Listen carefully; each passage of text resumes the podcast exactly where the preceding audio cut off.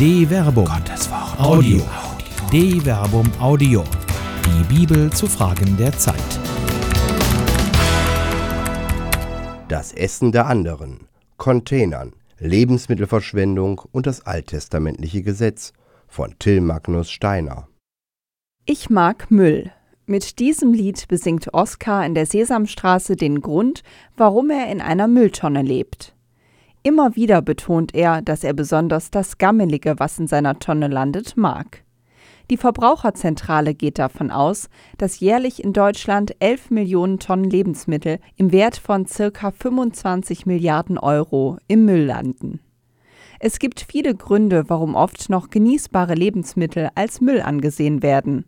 Weil Gemüse und Obst nicht den von den Kunden erwarteten Standards entspricht, weil Supermärkte nur allerfrischeste Ware anbieten wollen, weil das Mindesthaltbarkeitsdatum abgelaufen ist. In einer britischen Studie aus dem Jahr 2012 wird davon ausgegangen, dass 30 bis 50 Prozent aller weltweit produzierten Lebensmittel weggeschmissen werden. In Frankreich gibt es nun seit 2016 ein Gesetz, das dieses Problem zumindest teilweise angeht. Dort ist es nun in Supermärkten verboten, Lebensmittel als Müll zu entsorgen. Nicht verkaufte, aber genießbare Waren sollen verbilligt angeboten oder gespendet werden. Ungenießbare Lebensmittel sollen zu Tierfutter gemacht werden oder zumindest kompostiert werden. In Deutschland gibt es ein solches Gesetz nicht. Sowohl bedürftige Menschen als auch Gegner der sogenannten Wegwerfkultur containern daher in Deutschland. Das heißt, sie nehmen sich aus Mülltonnen und Abfallcontainern weggeworfene Lebensmittel.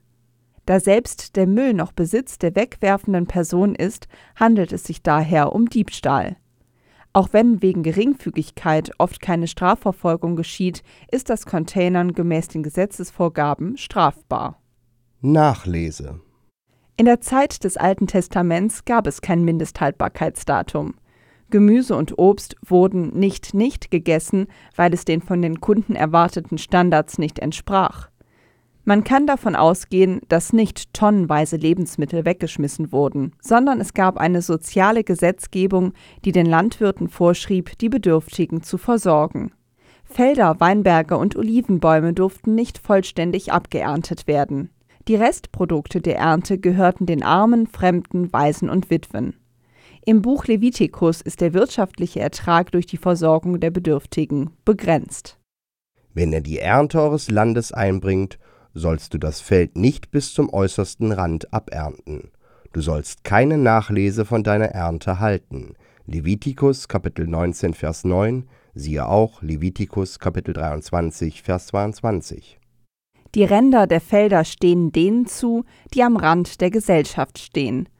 Und darüber hinaus gehören die bei der Ernte übersehenen Erträge nicht dem Besitzer des Feldes.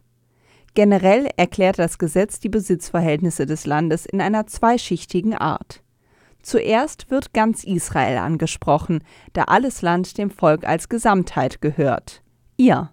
Sodann folgt die persönliche Anrede, die dem Feldbesitzer die Nachlese verbietet du. Israel und jeder Einzelne sind verantwortlich für die Bedürftigen. In deinem Weinberg sollst du keine Nachlese halten und die abgefallenen Beeren nicht einsammeln.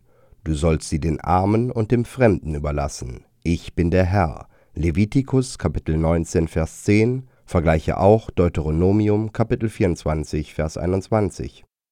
Sowohl die Nachlese auf den Feldern als auch in den Weinbergen steht den Armen und Fremden zu. Darüber hinaus ist das am Boden liegende Fallobst der Besitz der Bedürftigen. Weder soll das am Boden liegende weggeworfen werden, noch Teil der Ernte sein. Das Buch Deuteronomium gibt auch für die Olivenernte das Verbot der Nachlese. Anders jedoch als im Weinberg gehören hier die auf den Boden fallenden Früchte dem Erntenden. Olivenbäume werden durch Schlagen auf den Stamm und auf das Geäst abgeerntet. Wenn du einen Ölbaum abgeklopft hast, sollst du nicht auch noch die Zweige absuchen. Was noch hängt, soll den Fremden, Waisen und Witwen gehören. Deuteronomium Kapitel 24 Vers 20 Die Olivenernte an sich hat etwas Gewalttätiges, doch die Methode spiegelt auch Gerechtigkeit wider. Der Baum kann so nicht vollends abgeerntet werden. Am Ende bleibt ein Teil der Oliven an den Zweigen, und dies ist der Anteil der Personae miserae, der Anteil derjenigen, die hilfs- und schutzbedürftig sind. Ertrag. Die Sozialgesetzgebung des Alten Testaments begrenzt die Gewinnmaximierung und verlangt die Versorgung von Bedürftigen mit Lebensmitteln. Die übersehenen Erträge, das Fallobst und die noch unreife Frucht stehen den Personae miserae zu. Im Buch Levitikus reicht zur Begründung für dieses Gesetz die Autorität des Gesetzgebers. Gott sagt: Ich bin der Herr. Levitikus Kapitel 19, Vers 10. Das Buch Deuteronomium gibt darüber hinaus noch eine theologische Motivation. Damit der Herr dein Gott dich bei jeder Arbeit deiner Hände segnet. Deuteronomium Kapitel 24, Vers 19. Zur Sicherung des Wohlstands gehört es, Anteil am eigenen Wohlstand zu gewähren. Der Wohlstand zeigt sich in der westlichen Gesellschaft in den Unmengen von Lebensmitteln, die in Mülltonnen und Abfallcontainern landen. Diese Verschwendung ist nicht nur sinnlos, sondern auch asozial.